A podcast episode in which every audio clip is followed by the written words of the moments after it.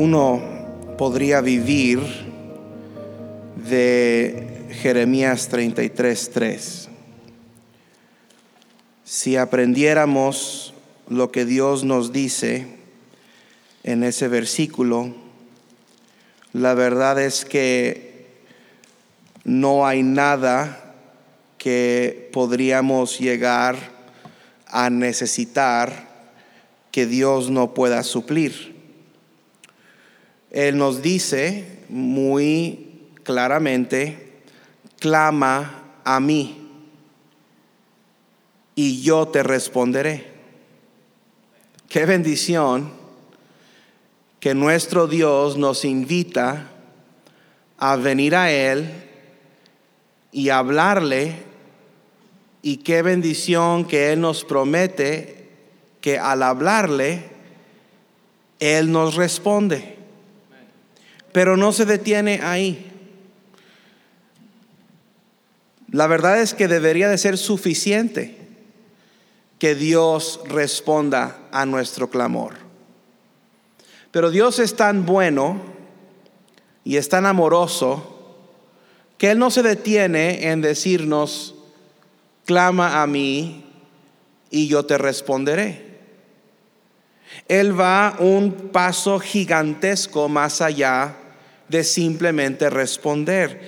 Dice, clama a mí y te responderé y te enseñaré cosas grandes y ocultas que tú no conoces. Pablo hace eco en el Nuevo Testamento, en Efesios capítulo 3 versículos 20 y 21, a lo que dijo Jeremías siglos antes. Pablo dice que nosotros tenemos un Dios que es poderoso y que puede hacer las cosas mucho más abundantemente.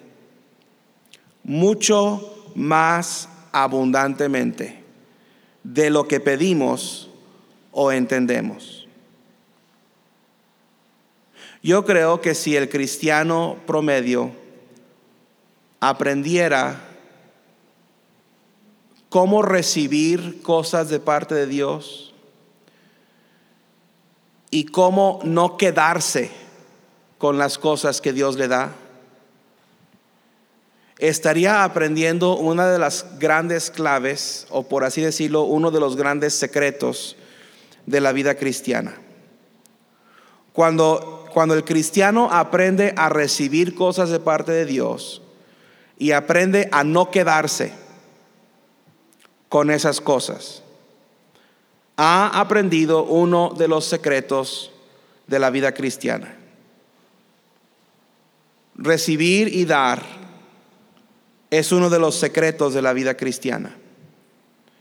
Y muchos reciben de parte de Dios, pero no sueltan lo que Dios les da. Y muchos recibirían de parte de Dios si no soltaran, perdón, si soltaran lo que Dios les da. Algunos no reciben de parte de Dios porque no están dispuestos a dar lo que Dios les da. Hay personas que saben orar, saben orar, pero no saben dar lo que reciben. Hay personas que darían, pero no saben orar. Son personas generosas y con gusto darían, de la abundancia que Dios les da, pero no saben cómo pedirlo. Este es uno de los grandes secretos de la vida cristiana, es aprender a dar lo que recibimos. Dad y se os dará. Es una vuelta continua, es un círculo continuo. El recibir y el dar y recibir y darlo y luego recibir y dar eso y luego nos quedamos sin nada, entonces Dios nos da y lo damos y luego pedimos y Él nos da y nosotros lo repartimos y cuando Dios bendice, de ahí damos a otros. Muchos cristianos, cuando Dios les da poquito, se quedan con ese poquito, entonces Dios ya no les da más. Imagine usted si hubiese una puerta. Aquí tenemos una puerta. Imagínese usted si el hermano Javi va a esta puerta y él toca esa puerta. Y todo lo que él pide de esa puerta se le da. A ver, hermano Javier. Pongan la puerta más allá, pónganla más allá de aquel lado. Venga usted para acá, hermano Javier. Tiene pila. Haz tu trabajo, Pancho. Cábeme las pilas en el micrófono. Te estoy pidiendo, así que dame, aprende a dar. Supongamos que voltea la puerta para acá tantito. A ver.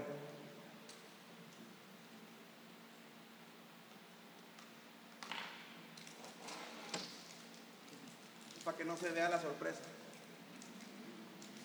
Pero supongamos que el hermano Javier va a la puerta y toca la puerta.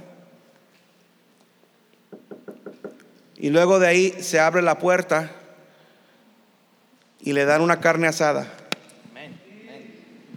Qué bendición, ¿verdad? Supongamos que el hermano Javier toca esa puerta y luego viene con mil dólares en la mano. Le está gustando el sermón al hermano Javier. Supongamos que toca la puerta y sale con un traje nuevo. Le hace falta porque todas sus corbatas del hermano Javier siempre traen banderita. Todas, todas traen banderita. Ahora, ¿qué si el hermano Javier tocara la puerta y sale con una factura de un carro del año? Ya puede entregar eh, la cucarachita que trae ahorita, que ya no quiere andar, porque le falta, le falta, ¿qué importa? Ahora, usted y yo andaríamos haciendo fila para tocar esa puerta. Nosotros quisiéramos saber quién está detrás de esa puerta. Y e, e iríamos con hermano Javier. Hermano Javier, eh, wow, tiene una carne asada y tiene mil dólares y tiene un traje nuevo y tiene la factura de un carro No le entregaron el carro, la pura factura. Y tiene una factura de un carro nuevo. ¿Quién está detrás de esa puerta? Yo quisiera saber quién está detrás de esa puerta. Porque yo quiero tocar esa puerta. Ahora, algunos de ustedes han oído, clama a mí y yo te responderé y te enseñaré cosas grandes y ocultas que, que tú no entiendes. Y dices, ay, sí, qué bonito. Y sigues partiéndote la cabeza en el mundo tratando de buscar, rascando la tierra para sacar lo necesario, el taco del día. Hay para pasarla. Hay a ver cómo la hacemos. Y tú sabes que la palabra de Dios dice que Él es poderoso para hacer mucho más abundantemente de lo que pedimos o entendemos, pero no oras. No has aprendido a tocar la puerta. No has aprendido a ir a quien puede y a quien quiere contestar y responder y suplir. Ahora, lo maravilloso de esto es que Dios no solo contesta. Dios no solo abre la puerta. Dios hace todas las cosas mucho más abundantemente de lo que pedimos o entendemos. Dios responde y nos enseña cosas grandes y ocultas que no conocemos. Entonces, En realidad funciona de esta manera. El hermano Javier toca la puerta y él pide un taco de picadillo, pero Dios le da una carne asada. Qué bueno es Dios. El hermano Javier toca la puerta y pide una playera de esos de David de la Peña para no andar desnudo, aunque sea algo, alguna playera de algún político. Y Dios le da un traje nuevo. Hermano Javier toca la puerta y él pide 50 pesos para el camión, para poder moverse el día de hoy, para poder el trabajo. Dios le da mil dólares. Dios no nos da lo que pedimos, Él nos da mucho más abundantemente de lo que pedimos o entendemos. Pero tenemos que creerlo. Y tenemos que tener la confianza. Y tenemos que acercarnos a Él. Y tenemos que tocar la puerta. Muchos cristianos tienen una puerta en su vida que nunca han tocado. Muchos de ustedes tienen la oportunidad y la invitación de parte de Dios de acercarse confiadamente al trono de la gracia para, para encontrar socorro, pero nunca han tocado esa puerta. Nunca han hecho un esfuerzo para acercarse a Dios. Y hermano Javier toca la puerta y él pide una bicicleta y Dios le da un Cadillac del año. Ahora, yo sé que algunos están pensando, eso nunca sucedería. No, en tu vida no. Pero hay cristianos que pueden dar testimonio que Dios hace las cosas mucho más abundantemente de lo que piden o entienden. Y por eso tú nunca vas a recibir de parte de Dios mucho más abundantemente de lo que pides o entiendes, porque no pides y porque no crees. Dice la palabra de Dios, no tenéis porque no pedís. Pero hay otro lado de esa, moneda. Tienes que aprender a recibir de parte de Dios y tienes que aprender a dar de lo que Dios te da. Dice la palabra de Dios, no tenéis porque no, porque no pedís. Y luego dice, no tenéis porque pedís mal. Pedís mal. ¿Sabe por qué Dios no le da a usted? ¿Sabe por qué Dios no hace en su vida todas las cosas más, mucho más abundantemente de lo que pide o entiende? Porque usted está pidiendo para usted mismo. Dice, no tenéis porque pedís mal para gastar en vuestros deleites, para gastar en nuestros placeres. Muchos cristianos piden para mí, dame a mí, ayúdame a mí, súpleme a mí. Si aprendiéramos a orar decir, Señor, ayúdame para que yo pueda ayudarle a esta persona. Súpleme para que yo pueda suplir esta necesidad. Señor, aquí hay alguien que está sufriendo, dame lo que necesito para esta persona. Es el, es, es el gran sermón silencioso.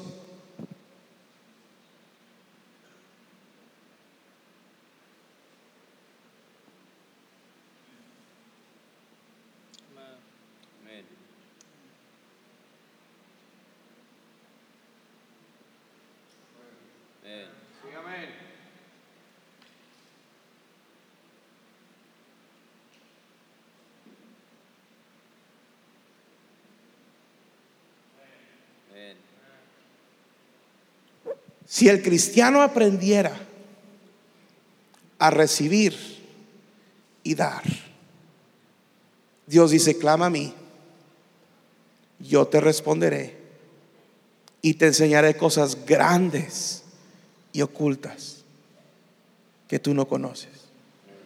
Oh, Él es poderoso para hacer no algunas cosas, todas las cosas y las hace, no las hace bien, las hace mucho más abundantemente.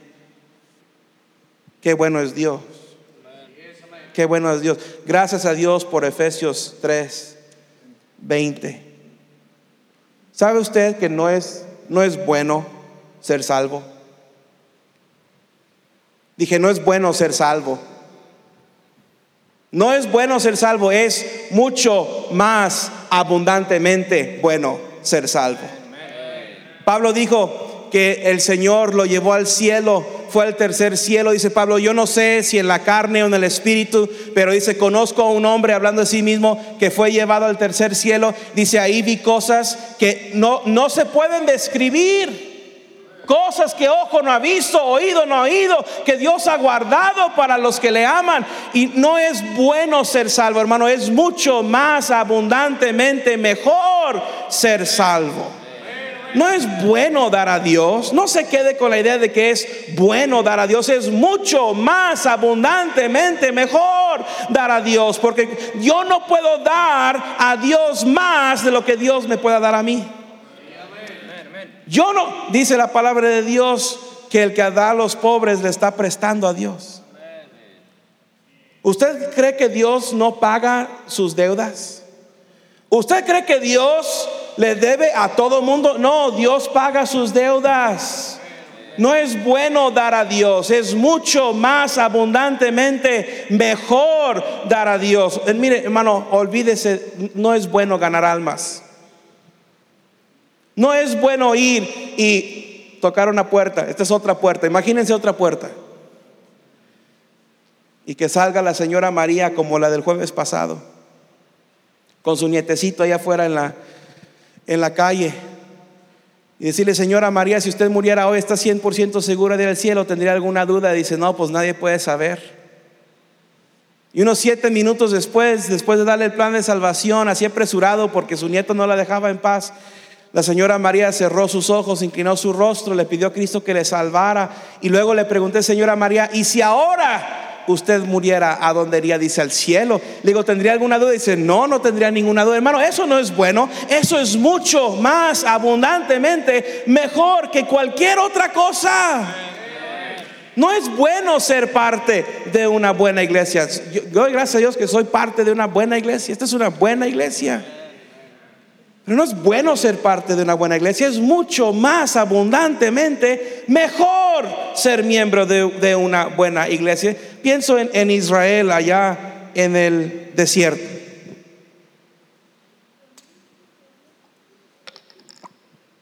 Israel ahí está. Tienen un problema. Salieron de Egipto, Dios los liberó, gracias a Dios, pero ahora están ahí y por frente tienen el mar rojo. Y en sus espaldas está el ejército de Faraón. Y los, los, israelitas empiezan a ponerse nerviosos y empiezan a asustarse y a espantarse pero Dios se encarga de ellos de una manera, nunca se hubieran imaginado. Dios no solamente parte el mar rojo para que ellos puedan cruzar, Dios deja la tierra seca. Ni se mojaron los pies, no se ensoquetaron los pies. Y cuando cruzaron al otro lado, Dios no dejó que pasara el ejército de Faraón. Dios cerró otra vez el mar y el ejército de Faraón se ahogó.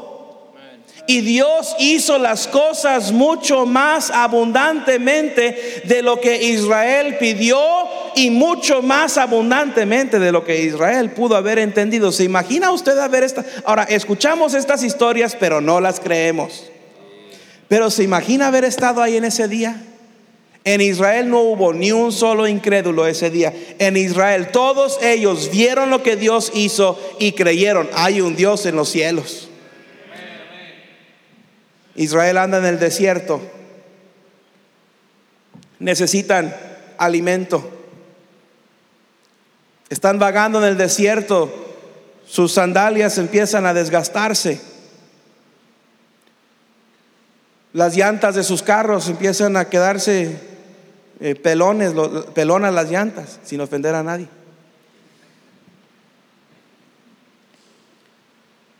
Y allá en el desierto Dios no solamente les provee alimento, les provee mucho más. Es más, Dios dijo, ¿saben qué? Eh, les, les estoy dando tanto maná del cielo solamente deben de tomar lo que necesitan. Si toman más de lo que, de lo que necesitan, se va a pudrir. Y el sexto día tenían que tomar para el sexto día y para el séptimo día. Y les dijo, si agarran más de eso, se les va a pudrir. Tanto que les dio Dios, mucho más abundantemente. Y Dios hizo que las sandalias eh, de sus pies eh, no se desgastaran. 40 años en el desierto y los niños van creciendo y el pantalón va quedando más largo y más largo. Imagínese, hermana, no tener que comprarle un pantalón a sus hijos. Cada cinco minutos le ando comprando pantalón a mis tres hijos, es increíble. Le pongo un pantalón en la mañana, en la tarde ya le queda así. Imagínense nunca comprarle zapatos a sus hijos. Comprarles cuando nacen unos tenis y cuando tienen 15 años de edad traen los mismos tenis. Los tenis van creciendo. Imagínense nada más. Dios hizo mucho más abundantemente. Y luego llegan por fin y cruzan el Jordán. Y otra vez Dios eh, detiene las aguas del Jordán y cruzan el río Jordán. Y ahí están, y ahí está Jericó. Esa ciudad amurallada y dicen, Señor, tenemos que conquistar esta ciudad. Dios dice, yo me voy a encargar. ¿Qué hacemos? Nomás denle una vuelta cada día por siete días. Eh, ¿Cómo? Yo me voy a encargar. ¿Y qué hacemos? Nomás obedézcanme. Señor, pero estas ciudades, eh, los, los muros miden casi eh, ocho metros de altura cuatro metros de ancho, ahí pueden andar dos carros ah, eh, de doble sentido, una, calle de doble, sentido. ¿Y cómo te vas a encargar? Y Dios dice, nomás denle una vuelta cada día por siete días, eh, por seis días, y el séptimo día denle siete vueltas, y luego toquen las trompetas, y yo me encargo. Imagínense. Y así como fue difícil para ellos creerlo, así es difícil para usted tocar la puerta. Dios dice, venid a mí, todos los que estáis trabajados y cansados, y yo os haré descansar. ¿Qué tan difícil es tocar una puerta? ¿Qué tan difícil es clamar? ¿Qué tan difícil es pedir? ¿Qué tan difícil es darle una vuelta a la ciudad de Jericó? No es difícil.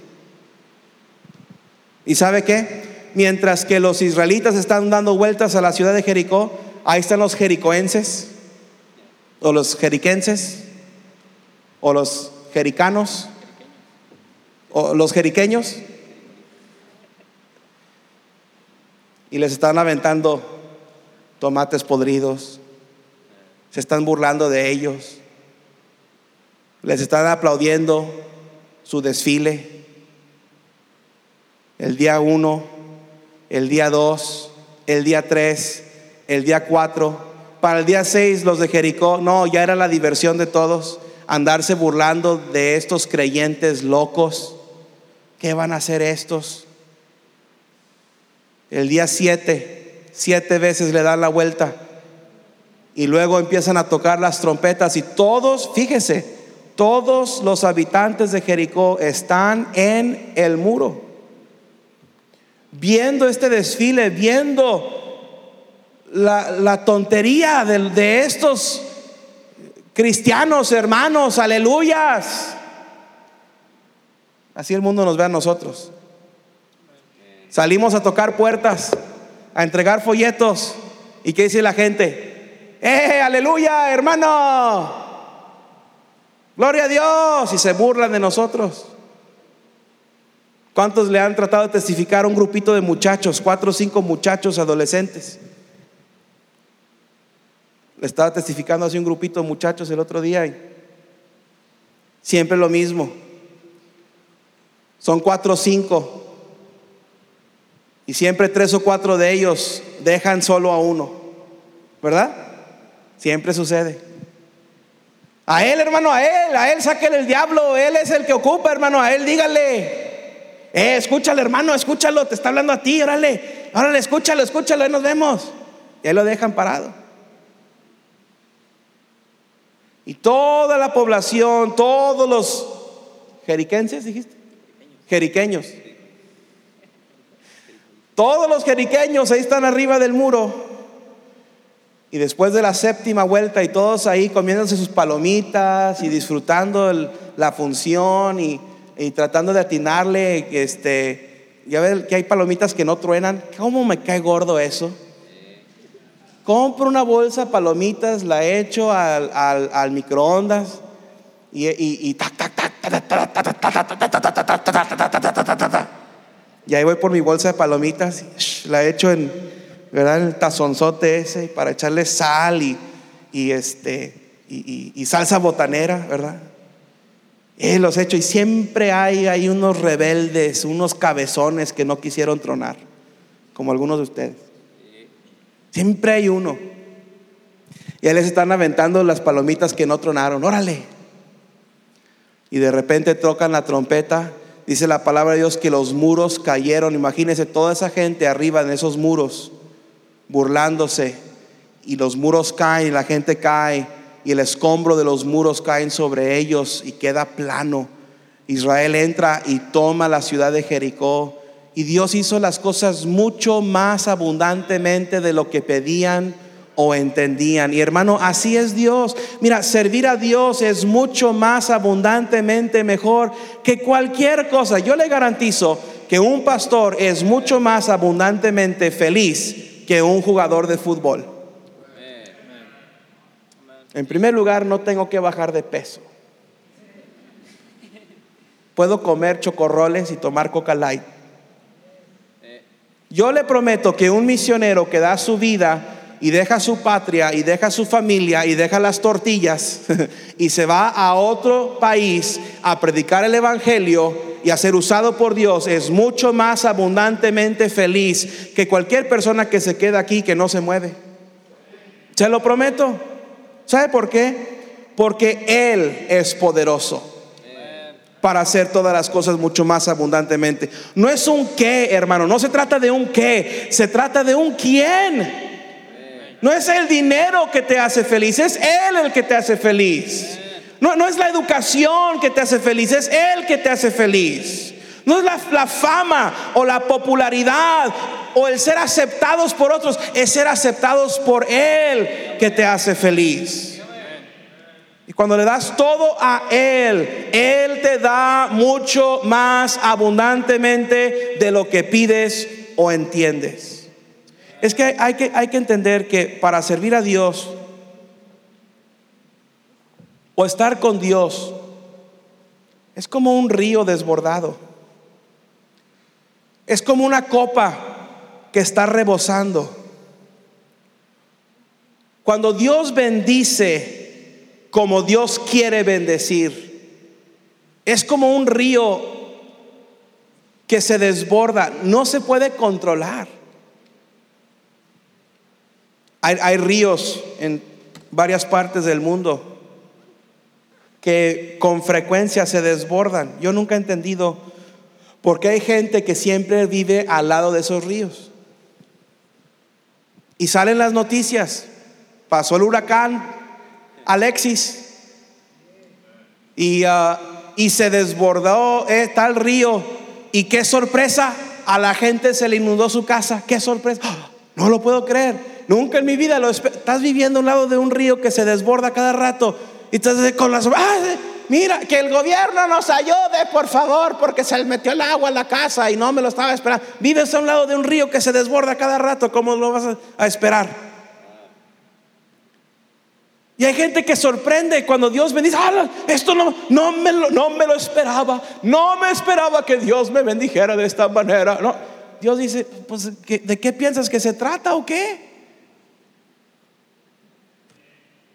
Dios quiere darnos abundancia. Dice la palabra de Dios. Ponme a prueba. Dios mismo dice, probadme ahora en esto, dice Jehová de los ejércitos si no, abriré las ventanas de los cielos y derramaré bendición hasta que sobre abunde. ¿Cuándo? Cuando somos fieles a Él. Cuando obedecemos su palabra. Cuando nos ponemos en una posición en donde Él pueda bendecirnos, porque Él quiere bendecirnos. Y mire, cuando Dios nos bendice, no nos bendice mucho. Y cuando Dios nos bendice, no nos bendice mucho más. Cuando Dios nos bendice, como el corazón de Dios quiere bendecir a sus hijos, no nos bendice mucho, ni nos bendice más, nos bendice mucho más abundantemente de lo que pedimos o esperamos. O oh, como quisiera que algunos de ustedes entendieran esto, ustedes necesitan la bendición de Dios en su vida.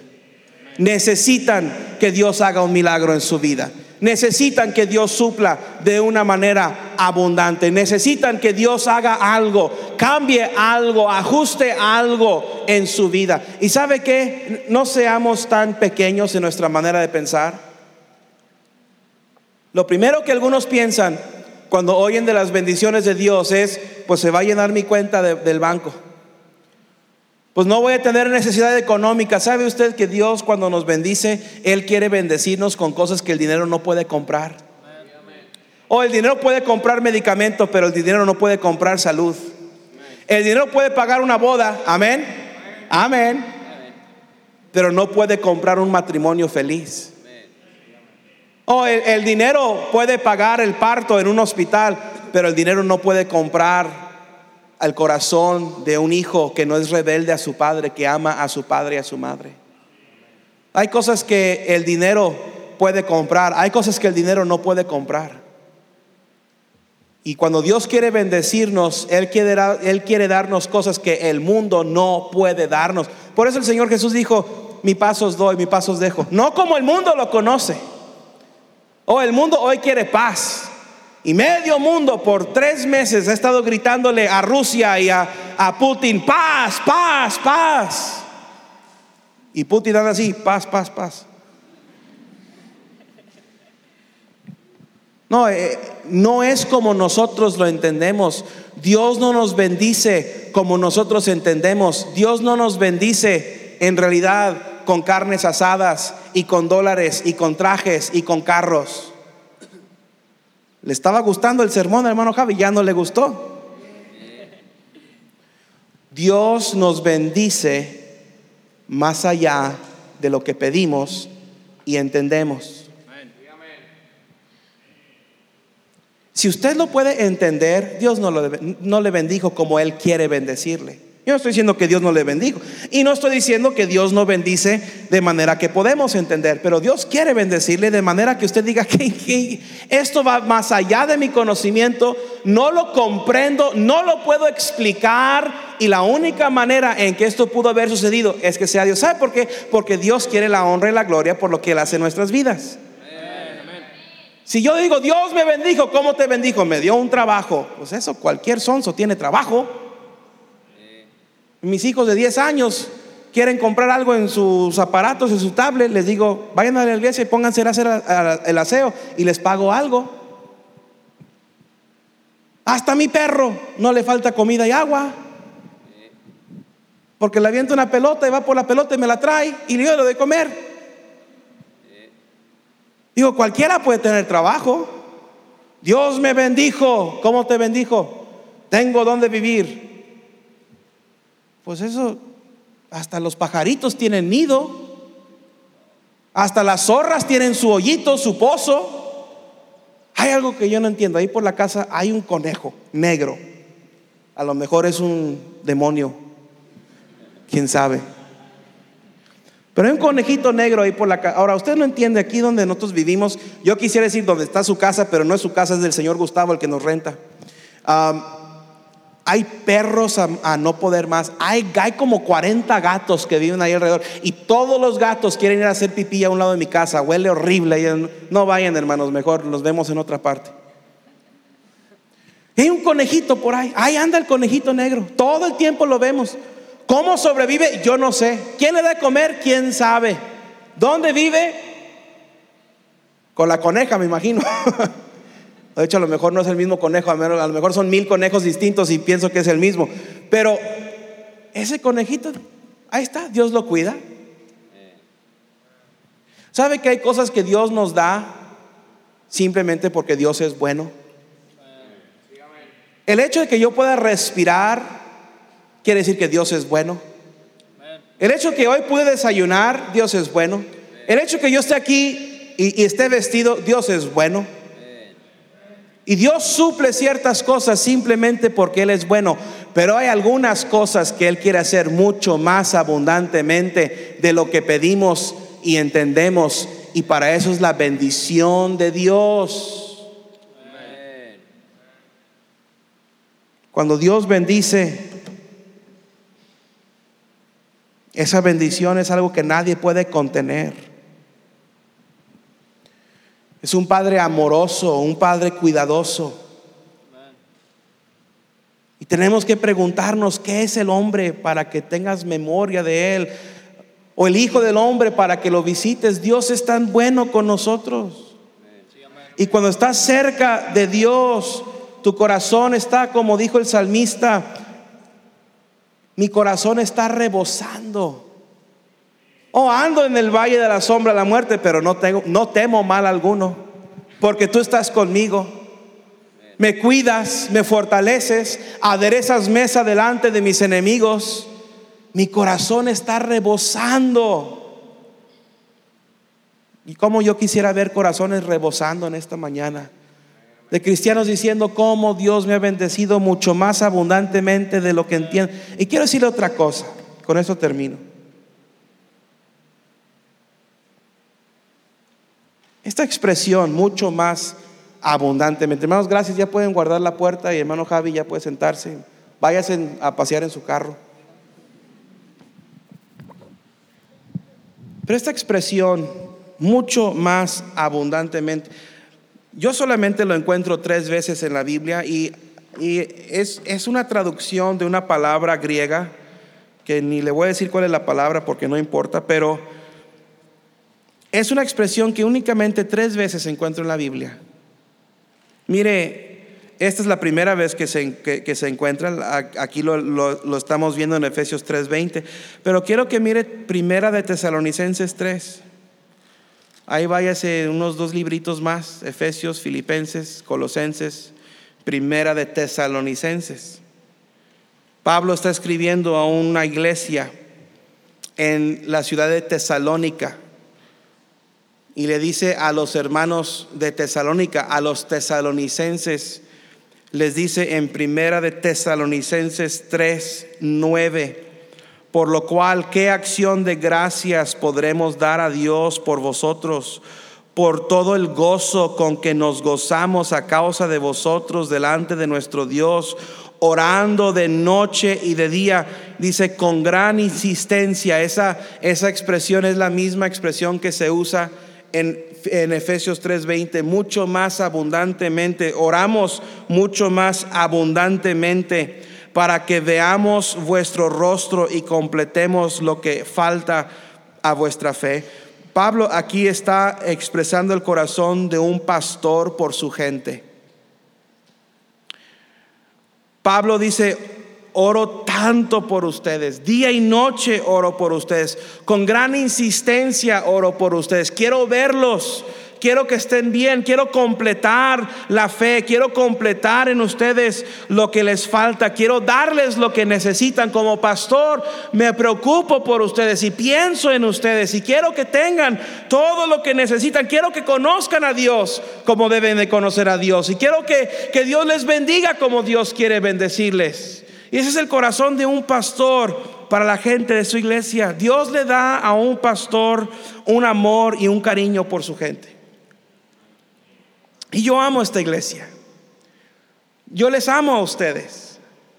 Y les amo mucho más abundantemente de lo que yo esperaba amarles.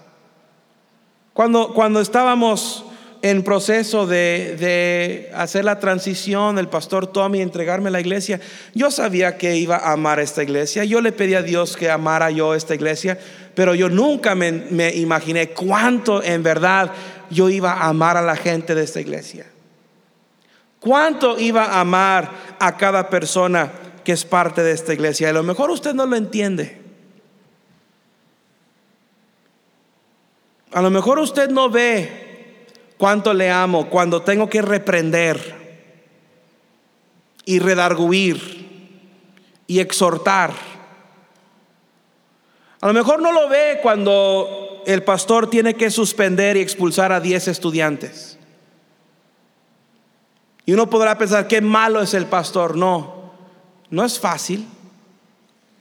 No es fácil cuando uno ama tanto a la gente tener que corregir. No se disfruta. No es algo agradable. Lo cómodo sería decir, sí muchachos, están bien, cometieron errores, pero ah, no les digan a nadie. Es difícil hacer por alguien lo que ellos necesitan. Es difícil tener que lastimar y herir a una persona con tal de darles lo que necesitan. Pero lo hago porque amo esta iglesia. Lo hago porque les amo a ustedes. Si no lo haría, sería porque me amo a mí mismo. Porque yo quiero que me amen, que me amen. Yo quiero caerle bien a todo mundo. Por eso es más fácil sacarle la vuelta a las reglas y hacerle caso omiso a las políticas de la iglesia. Y simplemente andar con corazonadas y y a ver cómo me siento hoy, así los voy a tratar y así vamos a decidir.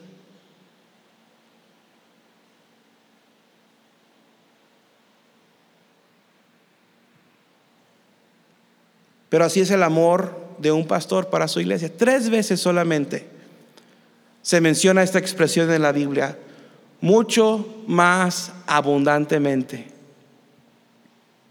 Una de esas ocasiones es describiendo el amor de Dios para nosotros. Nos ama mucho más abundantemente. Él hace por nosotros mucho más abundantemente. Suple mucho más abundantemente. Y la segunda ocasión es hablando del corazón, del amor de un pastor para su iglesia. Y algo muy interesante, que esta expresión en su tercera instancia habla del amor de una iglesia para su pastor. Son las únicas tres veces que yo encuentro esto en la Biblia. Mire ahí primera de Tesalonicenses 5, 12. Primera de Tesalonicenses 5, 12.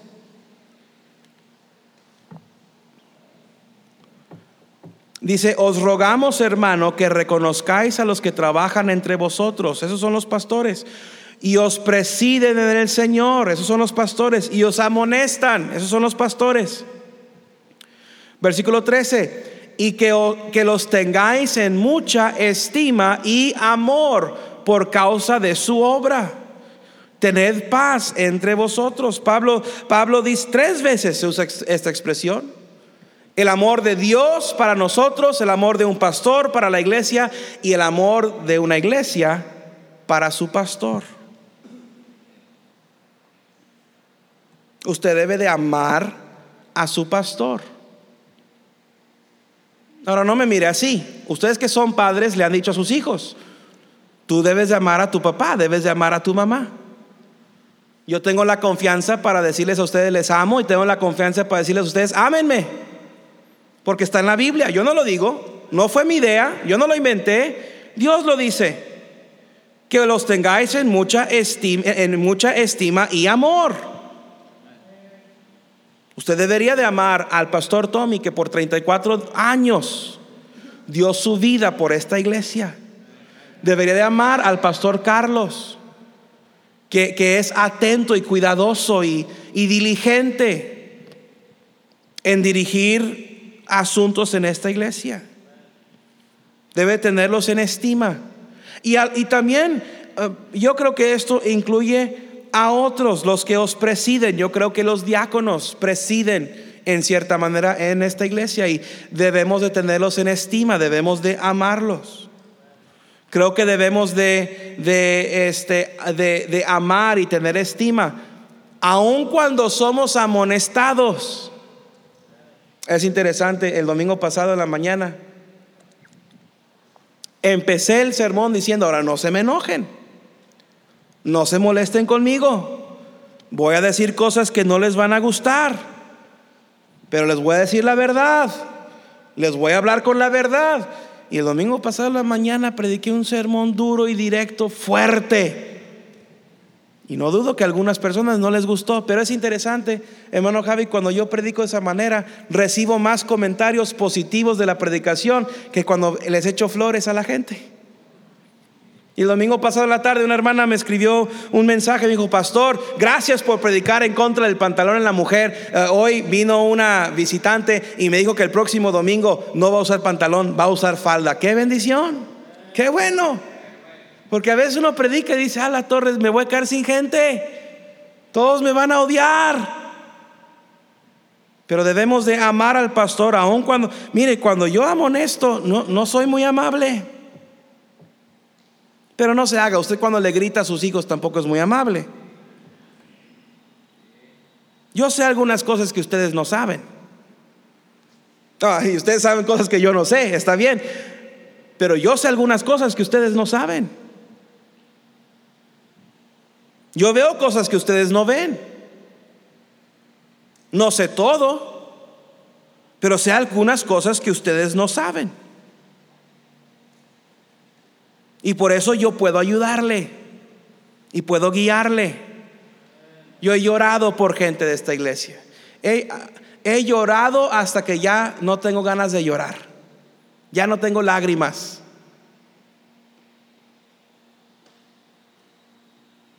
Y luego, obviamente, el amor de Dios.